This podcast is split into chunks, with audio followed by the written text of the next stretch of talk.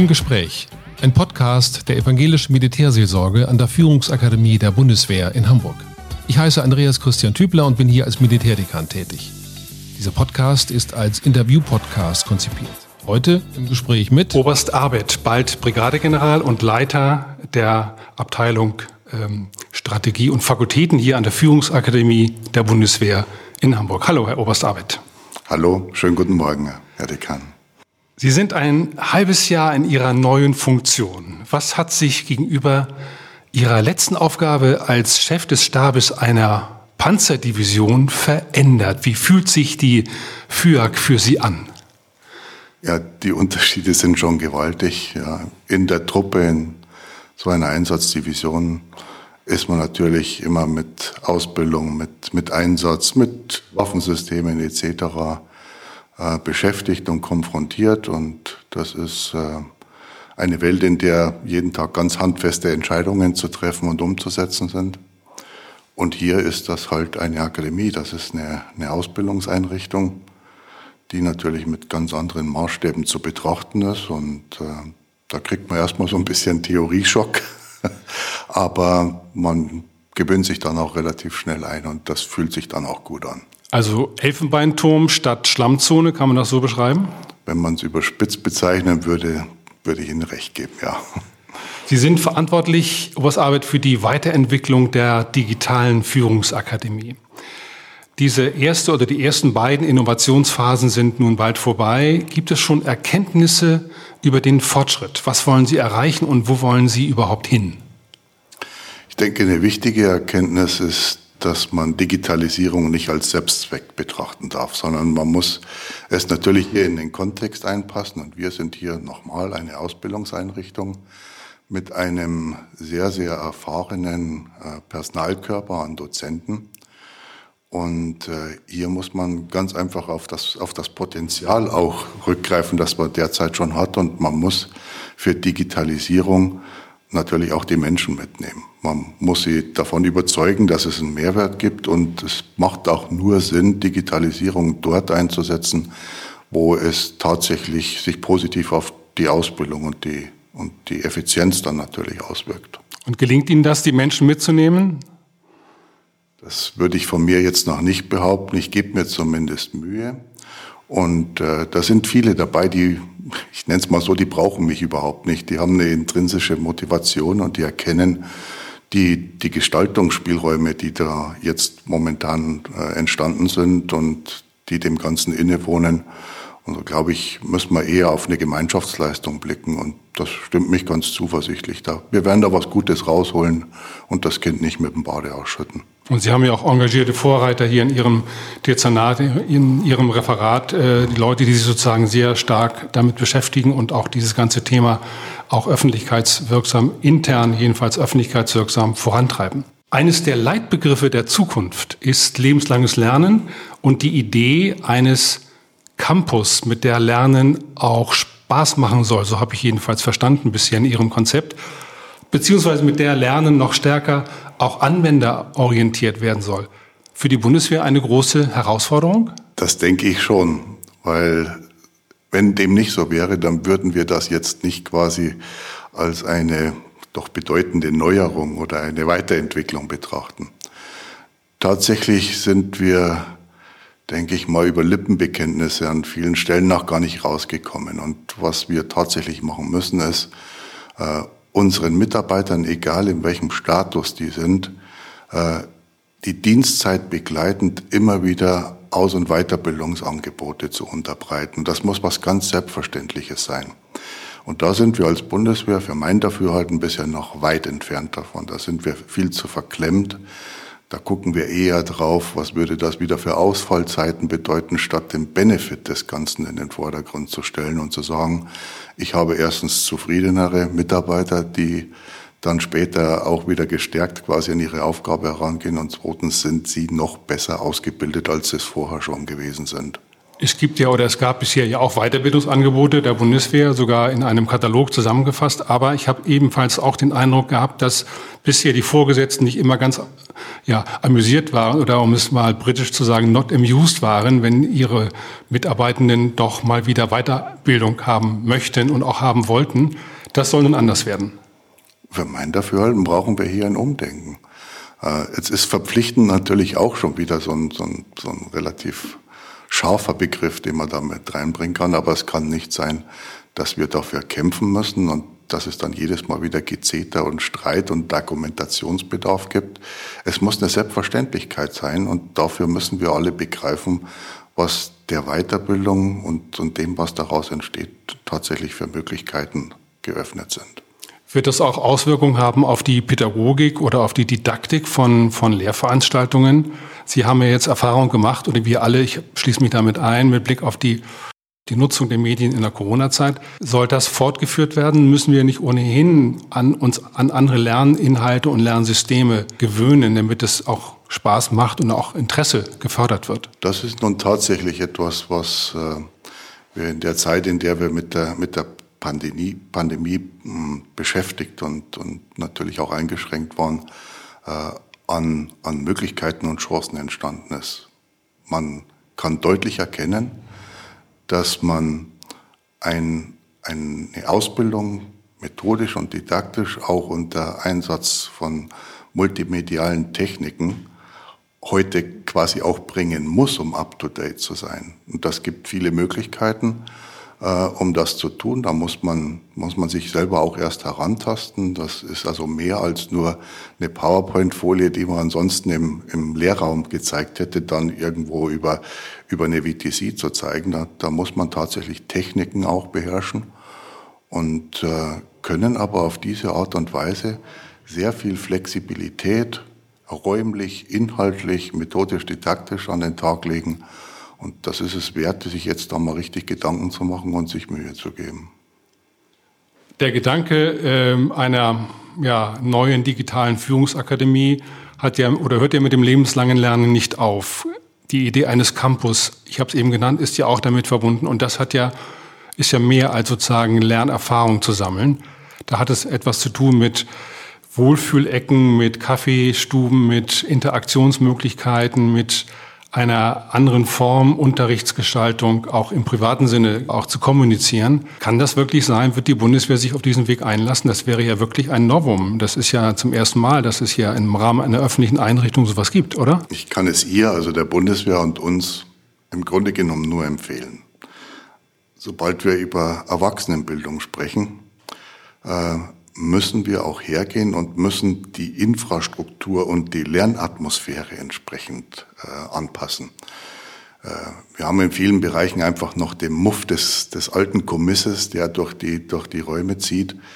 Das ist wahrscheinlich nicht das, was man unbedingt braucht, um, um wirklich jetzt moderne Erwachsenenbildung an den Tag zu legen. Insofern werden wir als Führungsakademie auf alle Fälle vorausgehen, werden werden diese Gedanken schon mal jetzt in diesem Implementationslabor äh, in der Graf-Baudissin-Kaserne auch das zum ersten Mal exemplarisch dann umsetzen und werden für alle weiteren Bauvorhaben und Modernisierungsvorhaben das mit Sicherheit als Gestaltungsidee mittragen. Nun sind wir beide ja schon etwas lebensälter. Äh, welche, welche Wahrnehmung haben Sie, was die jüngeren oder jungen Studenten, Studierenden angeht, die Majore und auch zum Teil Oberstleutnante, die hierher kommen? Die ihre äh, weitere Ausbildung hier machen, sind die sozusagen auf diesem Trip schon aufgesprungen? Sind die auf dieses Gleis schon aufgesetzt worden und gehen sie schon in die Richtung oder müssen die noch überzeugt werden? Ich glaube nicht, dass die überzeugt werden müssen. Ich glaube, das sind eher wir, wir Altvorderen diejenigen, die überzeugt werden müssen. Vielleicht tragen die, uns die, die jungen Wilden, wie ich immer gerne sage, wirklich zum, zum Jagen. Äh, ich glaube, dass, dass wir die jungen Bundeswehrangehörigen fragen müssen, wie sie sich Lernen morgen vorstellen. Und dann ist es an unserer Kompetenz und an unserer Erfahrung, dass wir das umsetzen und es so gestalten, dass es zukünftig auch nutzen können. Machen Sie das auch? Tun Sie das auch? Fragen Sie oder befragen Sie die äh, Absolventen des BLS, also des Basislehrgangs Stabsoffizier und des LGRN, des Generalstabslehrgangs? Oder setzen Sie das voraus, dass diese Entwicklung sozusagen von oben integriert wird? Wir haben im Rahmen des Prozesses Digitale Ausbildungsakademie für lebenslanges Lernen ja natürlich immer wieder auch Lehrgangsteilnehmende mit integriert und befragt. Und, und Sie wissen, dass wir insbesondere mit Blick auf die Lerninfrastruktur ja auch einen Hörsaal aus dem BLS auch äh, beauftragt hatten, uns mal aufzuzeigen, wie Sie sich Lern- und Lehrinfrastruktur morgen vorstellen. Und das hat für mich zu einem wirklich grandiosen Ergebnis geführt. Das ist nun etwas, was es wirklich wert ist, weiterverfolgt zu werden. Und es hat den weiteren Vorteil, wenn wir es schaffen, sowas dann tatsächlich auch mal in die Praxis umzusetzen, dann motiviert das auch alle weiteren, sich für so eine Sache zu, zu engagieren und, und einzusetzen und mitzuarbeiten, wenn das nicht Sachen für einen Papierkorb sind, sondern Sachen, die aufs Reißbrett kommen. Wir hören an dieser Stelle ein wenig Takte einer Zwischenmusik. Halte deine Träume fest aus dem Gesangbuch der äh, ja, Militärseelsorge, der evangelischen Militärseelsorge. Lauschen Sie und hören Sie mal rein.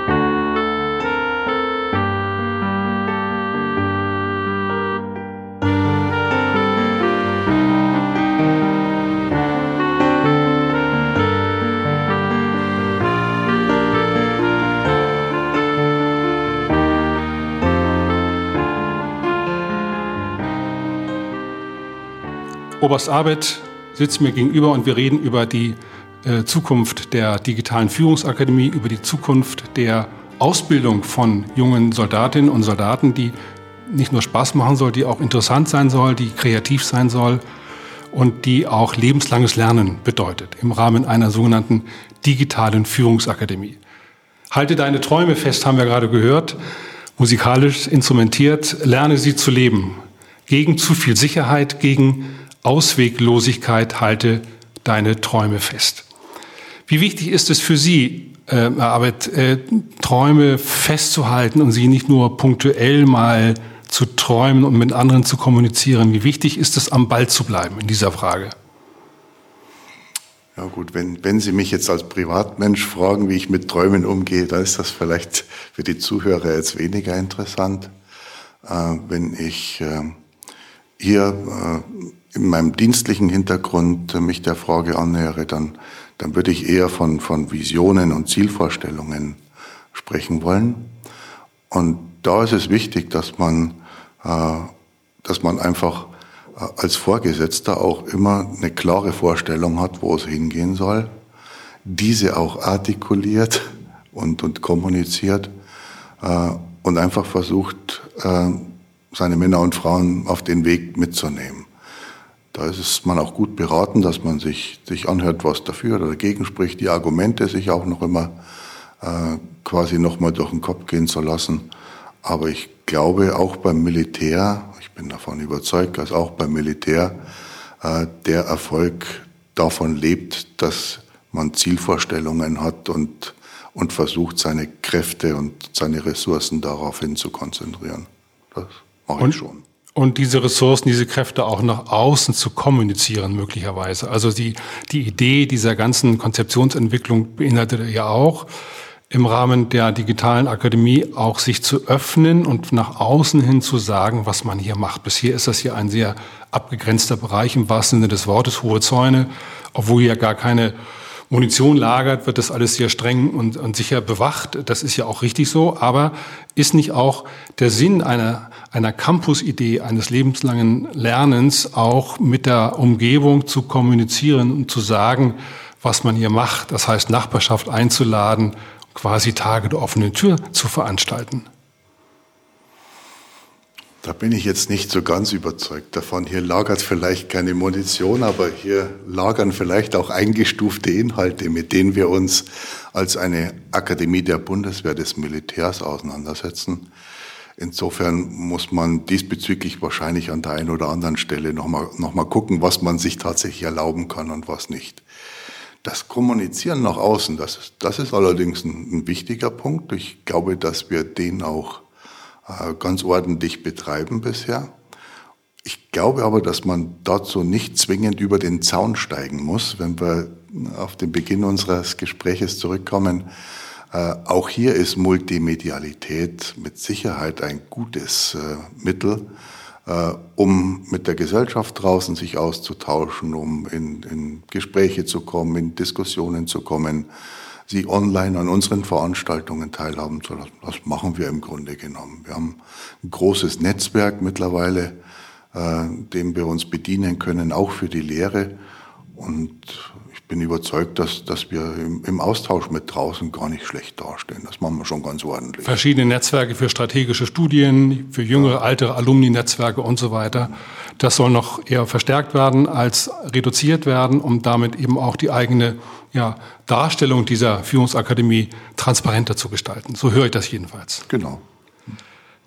Ähm, wir gehen noch mal einen Schritt weiter wie bewerten Sie äh, eigentlich dann in dem Zusammenhang auch das Interesse der Gesellschaft an der Bundeswehr zurzeit und das Verhältnis dieser beiden Elemente zueinander?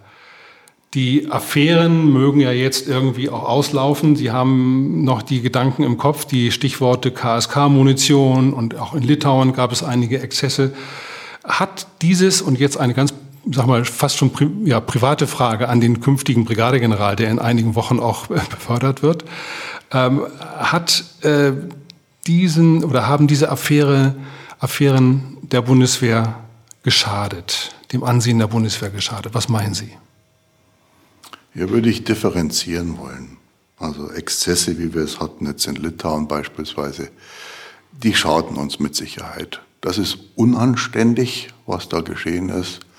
Und das ist auch äh, mit nichts zu rechtfertigen. Und äh, da muss man schon sagen, ist, ist es auch nicht äh, einfach weit hergeholt, wenn man sagt, was, was kann da alles passieren bei der Bundeswehr. Das schadet uns. Der andere Fall, den Sie genannt haben mit, äh, mit dem KSK, das finde ich noch viel unanständiger, weil da unanständig auch äh, mit durch die Öffentlichkeit, durch die Medien vor allem, mit einzelnen Angehörigen des Kommandos umgegangen wurde. Da kann ich ehrlich gesagt nur den Kopf schütteln. Ich glaube, dass das auch eine Aufmerksamkeit draußen natürlich erzeugt hat. Das ist ja auch über Monate quasi durch die Gazetten gegangen. Das hat uns mit Sicherheit auch geschadet, aber hier würde ich den Finger eher mal auf die andere Seite richten wollen und würde mal sagen, überlegt euch, ob das richtig war, wie ihr zum Beispiel mit dem Kommandeur des Kommandos mhm. umgegangen seid. Ähm, Ansonsten, denke ich mal, haben wir jetzt gerade äh, in diesen Tagen äh, das genaue Gegenteil wieder erreicht. Also wir sind jetzt mittlerweile seit über anderthalb Jahren äh, in der Corona-Pandemie ein absolut verlässlicher Partner, der von allen gesucht wird und der immer da gewesen ist, wenn gerufen wurde, mit, mit ganz enormen Umfängen an Soldatinnen und Soldaten. Und äh, alles, was jetzt hier passiert ist im, im Rahmen des Hochwassers äh, Mitte Juli, da kann man auch sehen, es ist, sind noch in der ersten Nacht Soldaten da gewesen, äh, die sich angeboten haben und, und die ihre, ihre Technik und, und ihre Manpower wirklich bis, bis zur Erschöpfung auch da angeboten haben.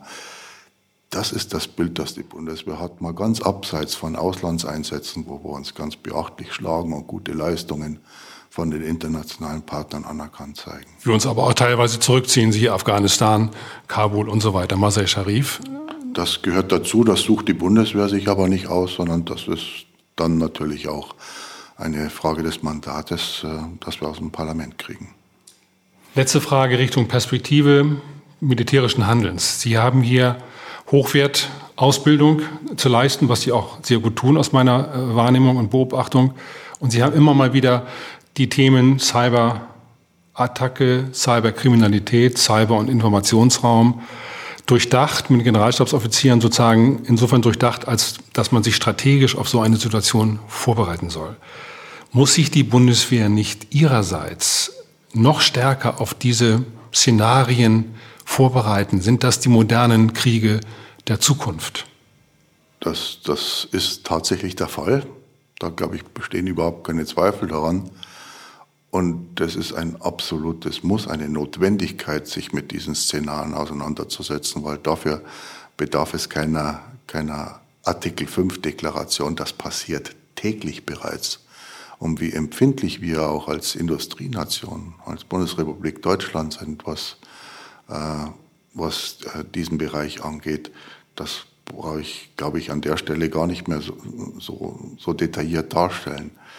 Und wir haben hier ein, ein Bedrohungsszenar, das, das weit über, über das bisherige mit, mit letalen Wirkmitteln hinausgeht. Und da ist Cyberkriminalität, das sind Cyberangriffe mit Sicherheit etwas, was nicht nur eine Begleiterscheinung ist. Also wer sich damit nicht beschäftigt, der agiert in der Analyse des Bedrohungspotenzials unverantwortlich und unprofessionell. Aber sind wir da nicht als Bundeswehr zu, ja, sind wir da überhaupt gut aufgestellt? Also wir haben ja einige Nerds eingekauft, ich sage mal etwas so mit meiner Sprache, die ja, glaube ich, gute Arbeit machen in dem neuen, der neuen Teilstreitkraft-SEER.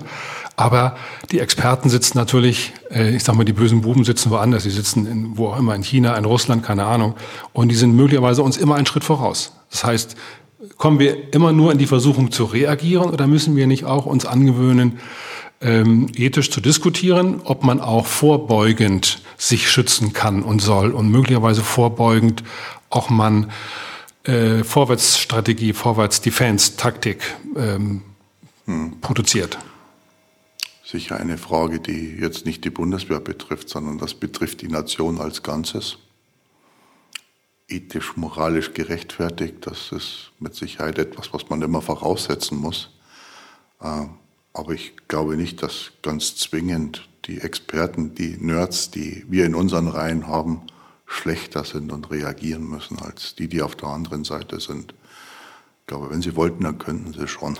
Wenn sie dürften, von der Kette gelassen werden, würden sie es bestimmt Wenn sie können. dürfen, wie sie wollten, dann könnten sie schon. So, so in etwa. Vielen Dank für diese ja, Einblick, äh, Einblicknahme in Einblicknahme äh, dieser digitalen Führungsakademie mit dem, was Sie bewegt, was Sie umtreibt. Die werden in den nächsten Wochen befördert und äh, dann werden Sie als Brigadegeneral hier diesen, diesen Arbeitsbereich Strategie und Fakultäten auch nach hier außen hin äh, Gold äh, bespankt auch präsentieren. Vielen Dank, dass Sie sich Zeit genommen haben. Alles Gute und Gottes Segen. Vielen Dank. Das war ein Podcast der Evangelischen Militärseelsorge an der Führungsakademie der Bundeswehr in Hamburg. Ich danke Ihnen fürs Zuhören. Bleiben Sie uns verbunden. Ihr Andreas Christian Tübler.